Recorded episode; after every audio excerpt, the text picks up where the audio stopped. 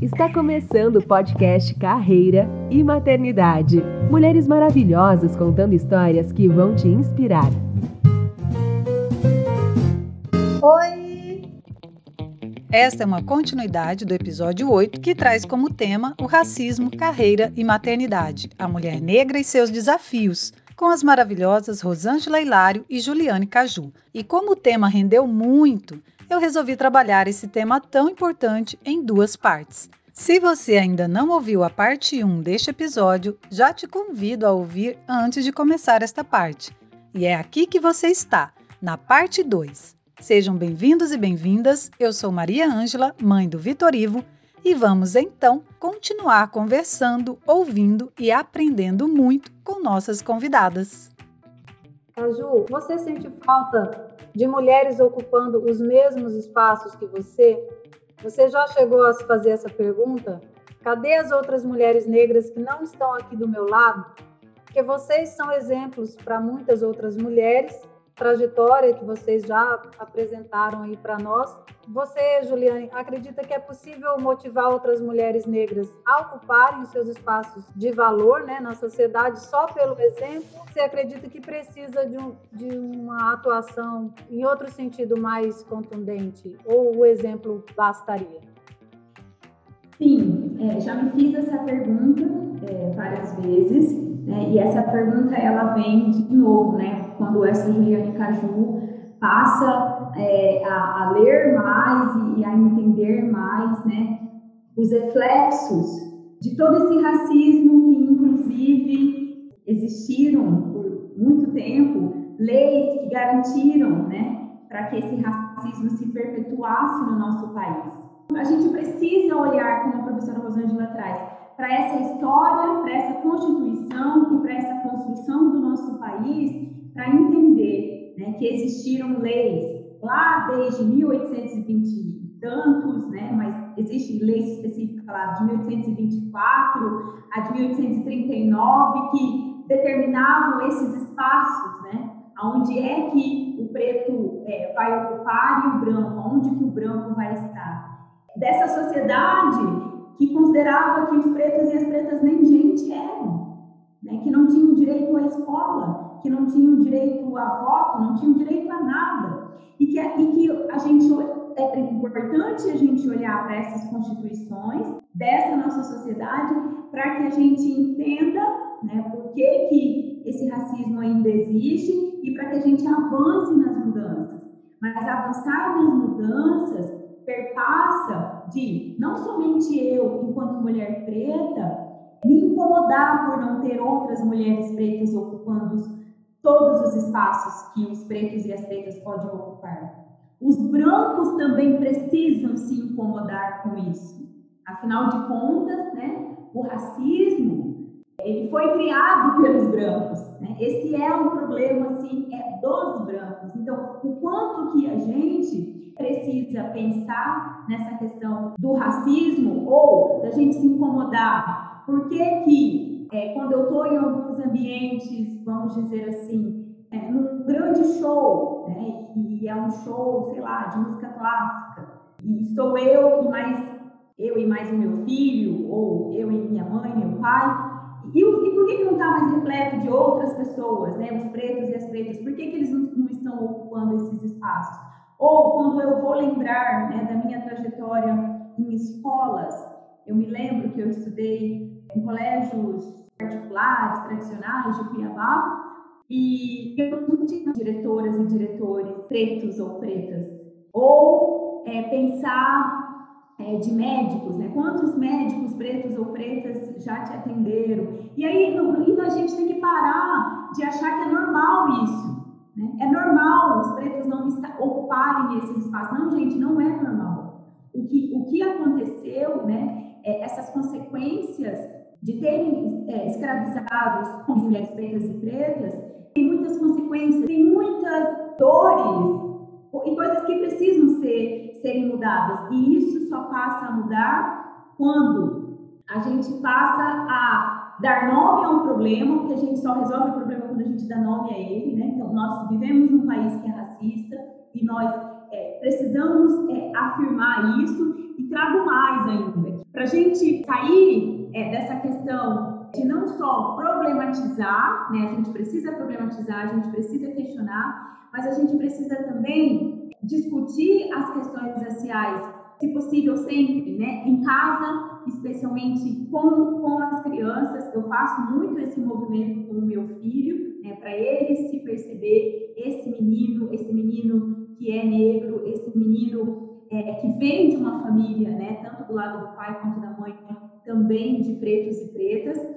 E o que, que significa ele estar nessa sociedade que é racista?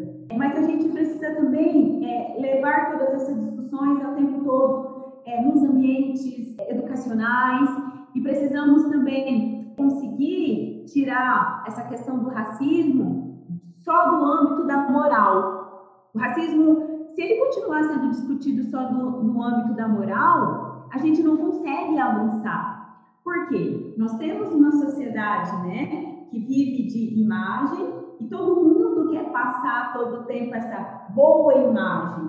Então, se você perguntar para um ou para outra pessoa, dificilmente ela vai é, se autodeclarar racista. Tira o racismo dessa discussão do âmbito moral e amplia né, para uma discussão que o racismo ele é estrutural, que ele é institucionalizado, que a gente tem ali as instituições que criam e que fomentam, né, e que continuam reproduzindo essas ações racistas, aí a gente consegue avançar. Então, por isso que a gente se coloca, né, nós somos frutos dessa sociedade racista. E o quanto que é importante a gente estar tá falando dessa representatividade, ela vai ecoar, né, ela ecoa para o meu, meu filho, para os meus sobrinhos, para os meus afiliados, para os meus alunos, o quanto que é importante, então, eu tentar ser essa pessoa. Eu não fico incomodada só pela questão é, exato de eu ter sofrido racismo. Não, eu vou me incomodar por um todo, por esse coletivo que precisa ser mudado. Além de você fazer, né, toda essa trajetória incrível como profissional, não é suficiente. Você vai servir como exemplo, mas não é suficiente a questão do debate a respeito é fundamental para ampliar essa visão de mundo e essa necessidade de reflexão a respeito. É isso? É, exatamente. Quanto mais a gente debater, dialogar, nós vamos conseguindo encontrar né, as formas da gente se enxergar no meio disso tudo que existe, que são esses problemas, né, especialmente é, desse, desse racismo que é estrutural no nosso país, e como que a gente avança? Né? Por exemplo, eu faço um, um, um trabalho é, muito de acompanhar as atividades da escola do meu filho. E aí, se a escola não traz essas representações, né, lá no texto, lá nas imagens, lá nas figuras, eu vou lá conversar com a professora. É, eu me lembro, por exemplo, é, era, era alguma atividade do dia do trabalho. E aí as fotos eram é, estavam lá só fotos de pessoas brancas. Eram umas 10. E eu fui perguntar, por que não tem uma pessoa negra aí? Aí ela, mas qual o problema? Todo problema. Eu não estou representada aí, o meu filho não está representado aí. E os outros amiguinhos dele da escola não estão representados aí. É, a gente se incomodar é, com essa naturalização, né, de que por anos ficou aí a figura do branco sendo muito representado nas revistas, nas televisões, nas novelas. A gente está vendo assim esse movimento, o quanto que está vendo mais personagens. Né? Eu gosto, eu gosto de trazer, é, por exemplo, a situação é, do meu filho quando antes de ter o filme Pantera Negra, né, com 99% dos atores negros, é, me lembro que era três meses antes do aniversário dele, ele tinha escolhido, ele queria é, um personagem, acho que era o Lanterna Verde para ser o personagem do aniversário dele. E a gente foi no cinema assistir o Pantera Negra. E quando a gente sai do cinema, eu tenho meu filho trazendo assim: Mamãe, eu já mudei, eu não quero mais o Lanterna Verde. Agora eu quero a minha festa do Pantera Negra. Olha o quanto que o filme é, né? Ele vendo um personagem negro, né? É, num filme. E aí, essa mãe fez de tudo o possível para conseguir fazer essa festa do Pantera Negra, mas coloco uma observação aqui. Deu muito suor e muito cansaço na época para encontrar todos aqueles apetrechos né, que o Pantera Negra traz. Porque as lojas não estavam preparadas e mais. Há uma naturalização de que as crianças não vão gostar desse personagem. Porque normalmente as crianças gostam é dos personagens brancos, mas a gente precisa quebrar isso. Né? E aí essa mãe, né, juntamente com o pai, corremos para, vamos lá, vamos atender. É um desejo do nosso filho, mas é também, né, principalmente de mim, é algo é, que é muito importante, a representatividade. É, mas representatividade sem políticas para dar sustentação, sem ações efetivas também não funciona. Porque só eu estar num lugar sozinha não, não, não representa nada. Dá visibilidade e é, aplana a consciência da branquitude que é, ó, tá, tem um lá, já tá bom, tem um lá. Não, não é isso que a gente está precisando. Nós estamos precisando que haja uma reparação efetiva a partir do dia 14 de maio de 1888, né? Nós fomos jogar na rua, sem casa, sem trabalho, sem dinheiro, sem nada. E tivemos que reconstruir, reconfigurar nossa história. Então, assim, eu penso, né, daqui de onde eu estou falando, que sim, é importante a militância a favor dessa visibilidade, mas é importante, é fundamental, primeiro, termos mais dos nossos na representação política. Porque não adianta, gente branca não vai faltar coisa de gente preta, isso é interessante. Nós somos mais de 58% da população. Imagina se fosse 58% da Câmara. Seria maravilhoso, seria perfeito. Porque aí nós teríamos, pelo menos, o sonho de ter essa reparação. E eu não estou falando de dinheiro, como se faz nos Estados Unidos, não. Eu estou falando de reparação do ponto de vista de estudar, de se conhecer, de se entender, de entender a organização dos quilombos, por exemplo, como um avanço que o Marx só foi descobrir quase 300 anos depois. Essas organizações sociais, onde o importante é que todas as pessoas estejam assistidas, é o ideal para o ser humano. Só que os quilombos já faziam isso.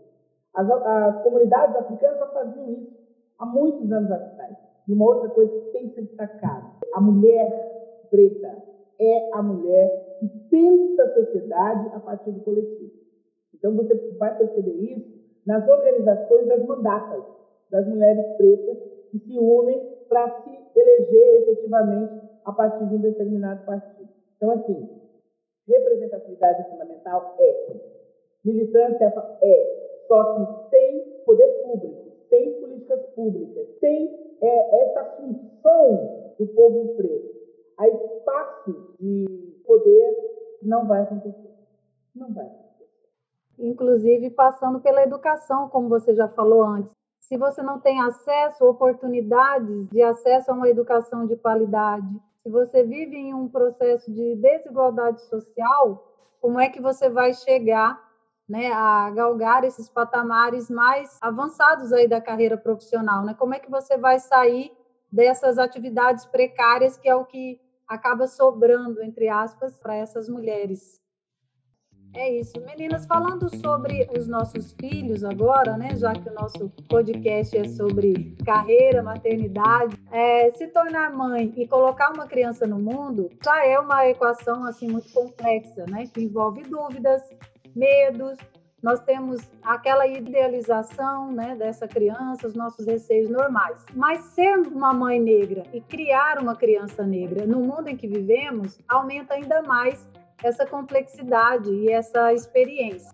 O racismo e a violência advinda dele é algo que acompanha vocês na criação dos filhos? Que tipo de cuidados vocês têm que nunca, vocês acreditam que nunca passariam pela cabeça de uma mulher com um filho branco?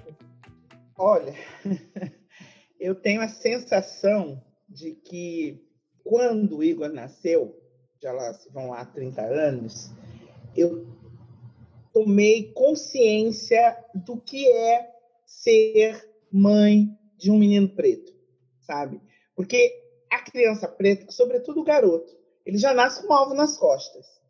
Então, eu, eu, naquele momento, eu soube que eu ia ter que ensinar o meu filho a ser altivo, mas não se colocar em risco, admirar a ancestralidade dele e ter respostas para todas todas as questões preconceituosas que existem, né, em relação à identidade. Eu ia ter que, por mim, a conta e risco, ensinar para ele quem nós somos, de onde nós viemos e para onde nós precisamos ir. E que eu ia estar muito sozinha, né? Eu e a minha família, etc e tal. Eu tenho muita sorte, porque eu venho de uma família, meu pai é, é, era militante do movimento negro unificado, minha mãe sempre trabalhou fora, então ela tinha uma visão de mundo muito ampliada. Meu ex-marido é, vinha de uma família, é um homem preto, era um homem preto, já morreu. Veio de uma vinha de uma família também extremamente bem estruturada em relação a essas questões e, sobretudo, a importância da escola e dos estudos, etc. E tal. Os nossos homens, os, os homens pretos, eles estão sendo literalmente caçados. Se forem pobres, então, ou não. Meu irmão teve um amigo dentista em São Paulo que foi trucidado voltando do aeroporto, dirigindo seu próprio carro. Então, aquilo que a Juliana falava no começo do, da nossa conversa é muito real. Já olham para a gente como se nós fôssemos culpados. E os nossos filhos, e o meu filho, por exemplo, teve acesso a escolas excelentes, é, cursos de inglês, curso de natação, ele teve carro cedo. Gente, é muito difícil porque você é, é, é, ensina a ser altivo, mas mantém as mãos onde todo mundo possa. Isso é absurdo, você não fala isso com uma criança branca. Recentemente eu assisti uma, uma série onde teve um problema de troca de bebês. E o, o casal preto ficou sem criança, porque o dele não vingou. E a, a criança preta foi parar num lar onde os pais eram ruivos. E o juiz, quando dá a guarda, né, devolve a criança para os pais biológicos, que são negros, é, pretos, é, ele diz assim, que é um juiz preto também, olha a importância de você ter os seus em todos os espaços. Era óbvio, ficção, mas isso é importante. Ele diz assim: um homem branco, uma mulher branca, não saberão criar uma criança preta com todos os cuidados, com todas as atenções e com todos os senões que precisa. Porque a gente ensina nossos filhos a que a maior resistência é ficar vivo, né? Os nossos próprios iguais, a polícia preta, por exemplo, o soldado preto, ele trata o garoto preto que usa black power como um inimigo que tem que ser eliminado. Eu vi aqui há três dias atrás dois meninos voltando de um churrasco, não era nem um, uma motocicleta, sei lá, uma Harley Davidson, era uma motocicleta velha e eles foram mortos na frente da câmera praticamente porque os dois soldados negros, os dois homens pretos, mataram os garotos porque eles estavam numa moto e foram embora. Agora, qual foi o, o, o, a sorte dos meninos, entre aspas? Foi que tinha uma câmera e, e gravou tudo. A mulher ficou desesperada, ela, ela, gritava, mas dentro de casa, porque as pessoas têm medo. Onde é que estão as pessoas pobres? As pessoas pobres estão na periferia da cidade e são pretas. E aí, aquilo que o Emicida falou no documentário dele. Existe pele alva e existe pele alvo. Então, quando meu filho nasceu, eu já sabia que ele era um alvo em potencial. E o Igor é enorme, enorme, ele tem 1,90m de altura. Aí, para meu desespero, quando ele fez 22 anos, ele fez uma tatuagem né, na perna. Então, assim, seria exótico, seria músico, seria isso, seria aquilo. O Igor não. Ah, isso aí já foi. Cadê? Então, ter um filho preto é ter todos os dias a sensação de que mais um dia foi vencido. Enquanto eles são pequenos, e aí a, a Bell Hooks fala isso muito legal, a questão da maternagem, da paternagem, né? É, nós, mães de meninos pretos, em função de todas essas coisas que eu falei, a gente educa os nossos filhos de uma maneira que é equivocada. Porque depois eles ficam querendo ver em todas as mulheres a mãe super protetora que nós fomos.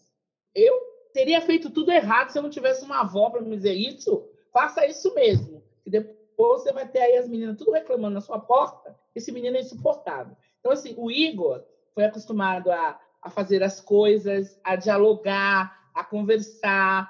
Acho que ele não é um reizinho, muito embora ele tivesse todo um harém no entorno dele. Nós fizemos um esforço muito grande para ele entender que algumas coisas que a gente acaba fazendo para os nossos filhos acaba fazendo deles machos extremamente tóxicos, porque eles querem receber aquela atenção que as mães costumam dar para eles. A minha mãe, ela, enquanto meu irmão foi morou em casa, ela dava a toalha na mão dele. Se ele tivesse 500 camisas, mas a camisa que ele tiver, queria, e ela trabalhava fora. Né? Então, essas questões precisam ser repensadas. As maternagens e as paternagens, as paternagens são quase, quase ausentes na vida da, da criança preta, mas as maternagens pretas precisam ser revistas. Quem nós escolhemos para ser pai dos nossos filhos precisa realmente ser parceiro e estar junto com a gente, enfim. Ser mãe de menino preto não é uma das coisas mais tranquilas do mundo, não. E você, Caju, que tipo de cuidados você tem que nunca passariam pela cabeça de mulheres com filhos brancos? Eu vou, vou falar aqui desse meu lugar de, uma, de mãe de criança pequena ainda, né? Então, é esse menino que só tem sete anos, que, que por enquanto eu, eu tenho falado, eu tenho tentado é, trazer para ele, e eu fico lembrando assim de mim enquanto criança, né? O que, que eu gostaria de ter, ou o que, que eu gostaria que, que tivessem me falado, que tivessem me ensinado, especialmente sobre né, a cultura afro, sobre a história da África, sobre várias coisas que, que também na minha época, enquanto criança, é, não, existia toda essa representatividade. Então, eu faço disso com ele, de trazer todas essas questões raciais, através desse do brincar, né, com o que vai brincar, do que vai ler, é, para ele, para não só trazer informações para ele, né, sobre tudo isso que representa e já fez o nosso povo preto e preta, é, ele gosta muito de saber das histórias dos, dos, líderes, né, que foram os grandes líderes dos quilombos. Eu, eu tento trazer isso, né, para ele conhecer e ao mesmo tempo que ele se conheça, ele se entenda, né, pertencente disso tudo e, e elevando a autoestima. E aí eu vou trazer aqui uma, o meu pai e minha mãe, né, apesar é, de não terem é, tido oportunidade de estudar como eu estudei, ou de estar em vários espaços e lugares como eu estive, porque né, tiveram que é, trabalhar muito, mas do jeitinho deles, eu me lembro deles falando bastante assim: é, o que a gente tem para oferecer é educação. Então, estuda, estuda, estuda, estuda. E assim eu fiz, e assim eu tenho, tenho tentado fazer com meu filho. E de também eu, eu, eu vira e mexe, eu trago para ele, né? Coisas mesmo é, é, diversificadas, né? Para ele ter, por exemplo, eu lembro que esse ano eu fui é, comprar lápis de cor é, e fiz questão de comprar uma caixinha de lápis de cor que tem lá, é, não tem só a, a dita cor de pele, né? Tem lá pelo menos 12 tons é, de pele, e aí vai é, desde o do, do, preto bem escuro a vários outros tons de pele. Então, eu, é um cuidado que eu tive, que eu acho que, que, é bem provável que uma mãe branca não estaria pensando nisso, mas eu quero que ele leve para a escola, né, por ele e pelos amiguinhos dele também. Outro cuidado que eu tive, por exemplo, eu, eu, faço muito esse trabalho pensando muito na escola, porque é onde meu, meu filho mais está, é onde ele mais interage com as pessoas, né? Por exemplo, quando foi para comprar os livros da escola, eu fui olhar autores negros, porque eu queria levar para a escola, né, literaturas infantis, autores né, e autoras pretos e pretas. Um dos livros, então, que eu levei é que, que fala lá de uma, da, de uma história do menino que ele queria muito. Ele, na verdade, ele pintou. Ele pintou a mãe com um lápis de cor é, marrom, é marrom bem escuro, e a professora falou para ele que ele pintou errado. E ela foi lá e entregou para ele a tal daquela cor da pele, né? Que na verdade que é um rosa, sei lá. E isso chateou demais o menino. A, a própria professora, né, nessa coisa do, do treinamento, né, Rosângela, treinado a entregar esse, essa cor de lápis e não formada para se pensar essa diversidade, E eu levei esse livro para a escola, né? E o meu filho foi o que leu para a turma. Eu acho interessante, assim, a gente. É, eu falo que quando você tem acesso a essas informações, você faz a sua militância da forma como você considera que é possível fazer, mas especialmente nos espaços que você ocupa. Né? Eu faço muito esse movimento, tentando é, fazer pensar é, nesse, nesse espaço que meu filho está, que é a escola, né? então, a todo tempo. É, outra coisa, assim, que, que foi bem interessante da gente estar né, trazendo essas questões da cultura, da história. O meu filho, durante três anos, ele fez capoeira. E me lembro que foi difícil, na época ele tinha três anos, foi difícil encontrar um professor que, que desse aula para uma criança pequena, né? Mas eu, sendo uma mulher preta, eu sei da importância de, desse, dessa, dessa arte, desse esporte, dessa luta, né, que é a capoeira. Então, eu fui correr atrás, fui mesmo, correr atrás até encontrar o professor. Então, assim, são movimentos, se você pensar, ah, a mãe branca iria fazer isso, acho muito difícil, porque não daria a mesma importância que eu dei, porque o meu filho escolheu fazer capoeira, nem, não fui eu, foi eu, foi ele quem disse, mamãe, quero fazer capoeira. Então, ele fez a capoeira durante três anos, né? E, e lá a todo tempo estava eu escrevendo sobre a capoeira, é, divulgando é, o grupo de capoeira que meu filho participava. Então, a gente vai fazendo essa militância, né? a gente vai tentando, fazendo fissuras, né? nós vamos tentando fazer fissuras nos espaços é, que a gente ocupa. É, outra coisa, por exemplo, a gente tem aí, né, gosto até de, de trazer aqui, a Rosângela deve conhecer a Maria Aparecida Bento traz questões interessantíssimas para a gente pensar as questões raciais e ela traz né, a crítica à academia, porque durante muito tempo se fez um pacto narcisista entre os brancos, né?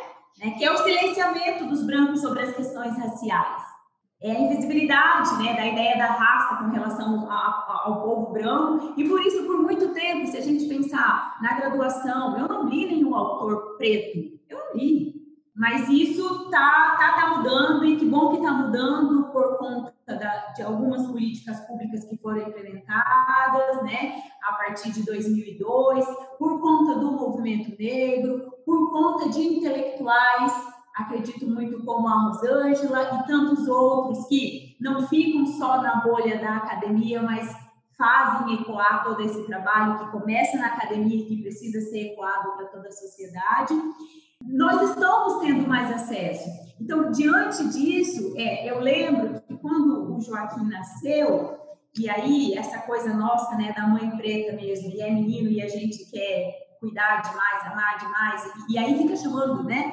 e, cuida e tal. E eu, eu fiquei muito assim, ah, é meu príncipe. E aí o tema da festa também dele foi do Pequeno Príncipe. Ele teve acesso ao livro Pequeno Príncipe, eu li para ele, depois ele, ele foi ler sozinho. Mas quando é, foi é, publicado o livro do Rodrigo é, sobre. É o Príncipe Negro. O Pequeno Príncipe Negro, fiz questão de comprar. Então, é um outro movimento que a gente vai fazendo. É, é um livro magnífico e traz palavras que é da, da afrodescendência, né? como, como banzo, como é, se aquilombar e, e outros mais. Então, assim, a gente, eu, eu, eu, vou fazendo esse movimento com o meu filho, né, de apresentar tudo isso que é o nosso povo, porque nós somos muito. Desculpa, Caju, um pouco te interrompendo. Então a gente vai percebendo que a partir do momento, a partir do desenvolvimento da criança, os medos vão mudando, né?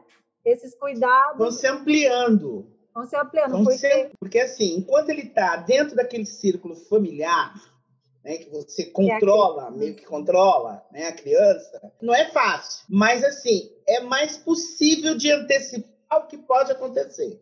Que a mãe já agradece aos céus pelo fato dela estar tá lá, porque as mães pretas têm isso. As mulheres pretas se juntam todas para empurrar a geração seguinte para frente. Então, estar na escola sistematicamente, nossa, é uma conquista para essas mulheres. E aí elas não vão reclamar. E os seus filhos são oprimidos, seus filhos são silenciados, seus filhos são invisibilizados. O padrão que é apresentado para eles não os inclui. Né? Tudo isso precisa ser pensado a partir da política pública. Então, assim, cada fase tem uma dificuldade. E, e só vai aumentando a dificuldade. Né? Hoje eu tenho uma netinha de 10 anos que, de vez em quando, eu tenho. Assim, no ano passado, ela, ela explicou na frente da escola dela, que não é uma escola barata, porque é que nós tínhamos que ter Dia da Consciência Negra. E ela, ela, óbvio, ela construiu essa narrativa junto com o pai, mas assim, ela foi elencando questões que os professores ficaram desconfortáveis. Os professores ficaram desconfortáveis. Que os professores, que os professores é que deviam estar fomentando, na verdade, né? E foram. Uma garotinha de nove anos foi lá contar para eles por que, que precisava ter Dia da Consciência Negra. Então, assim, cada fase né? O Joaquim está na fase de que você tem que fortalecê-lo para que ele tenha esse tipo de postura. O Igor está na fase que ele já, ele já junta pessoas no entorno dele para celebrar a negritude, para celebrar a condição de homem preto e fomentar nesses outros meninos e meninas que estão vendo essa condição de orgulho. Né? Então, eu acho que cada fase tem uma dificuldade, mas traz também um pouco de esperança nesse movimento que a gente vai fazendo, sabe? De recuperar o orgulho pela nossa ancestralidade. Eu fui muito tocada, viu, Rosângela, quando você está trazendo sobre ser mulher preta e mãe né, de menino e o quanto que os meninos, eles, as mães fazem isso e com as meninas é mais cobrado, né? Eu me vi nesse papel, viu? Eu sou a única, eu sou a única menina, é, tenho dois irmãos e, e, sou eu que sempre fui a que, né? Foi é. colocada é. nesse papel de vamos lá, faz, faz, faz, enquanto é. o outro está se dando as toalhas nas mãos e a comidinha na boca, né? Falando isso, que esse é um outro, um outro movimento que eu peguei para mim, né? E daí tem que ser eu, falo que além de, de ser mãe, sou mulher, mulher preta, é de pensar o quanto que eu tenho que também olhar para outras questões que estão imbricadas aí nessa maternagem, que é do machismo, que não tem como a gente não falar sobre isso. Então, desde já, eu trago ele dividindo tarefas domésticas comigo, não é ajudando. Ó a semântica aí, né? Ajudar, ajudar parece que é só minha responsabilidade. É favor. É, de, é. Não é favor. Então ele, eu venho, venha dividir as tarefas domésticas com a mamãe. Ele já lava as cuecas dele. Uhul! Só que quando eu faço esse movimento, né, de ensiná-lo e de fazer ele é, dividir essa tarefa de lavar as cuecas dele, eu fui extremamente criticada pela minha mãe. Não, mas é normal, né? A gente tem que respeitar o tempo histórico dela, etc e tal. Então, eu já, ia, eu já vou encerrar. Eu já ia falar para vocês que eu não tinha dúvida de que esse episódio seria um pouco mais longo que os outros pela temática. Mas a gente foi muito além. Vamos encerrar então, meninas. Foi muito incrível falar com vocês duas hoje. Para finalizar o nosso bate-papo de hoje, eu gostaria que cada uma deixasse um conselho, uma dica, uma palavra final para as mães negras né, que tem percebido que sua luta é ainda mais árdua que a de muitas mulheres e que estão nos ouvindo nesse podcast? Eu vou começar. Eu não vou dar um conselho, não, que eu acho que. Brevemente, conselho... por favor. É. Eu vou indicar esse livro da Vilma Piedade, chamado Dororidade, que está para além da sororidade. É a dor, é o sentimento que une todas as mulheres pretas. A minha indicação é o livro Dororidade da Vilma Piedade. Obrigada. E você, Caju? Uma palavrinha final. Esse livro é ótimo. Muito bem indicado. Eu também, eu tenho, tenho, tenho tido vontade de fazer indicações, como a Rosângela está trazendo aí. Eu, eu sou fruto das leituras desses livros e, e tantos outros, e, e você lê, e você se encontrar nessa literatura, traz resposta para muitas coisas que, especialmente nós, pretos e pretas, passamos. Leiam autores negros e negras, isso faz sim muita diferença, muita diferença. Indico aí Jamila Ribeiro, a Sueli Carneiro, é, o Silvio Almeida, né? É, a Lélia Gonzalez, que foi citada pela professora Rosângela, a Conceição Evaristo, muitas, tem muitas pessoas aí, a Jurema Werneck, é, eu acho que é importante a gente trazer aí, é, é, lendo esses autores negros e negras que nós vamos conseguir esperançar, mas esperançar de fazer, e não ficar esperando, esperando, esperando. Fica essa dica. Então, Rosângela e Caju, eu agradeço muito por terem aceito o convite. Aprendemos muito com essa trajetória maravilhosa de cada uma. Eu tive que realmente me segurar aqui para não chorar com alguns momentos aí dos relatos de vocês. Tudo isso que vocês disseram, a gente sente que é muito devastador, principalmente para uma mãe, né, ter que passar por algumas situações. Muito obrigada, então. Terminamos. Muito obrigada, foi maravilhoso mesmo. Tchau! Tchau! Podcast Carreira e Maternidade.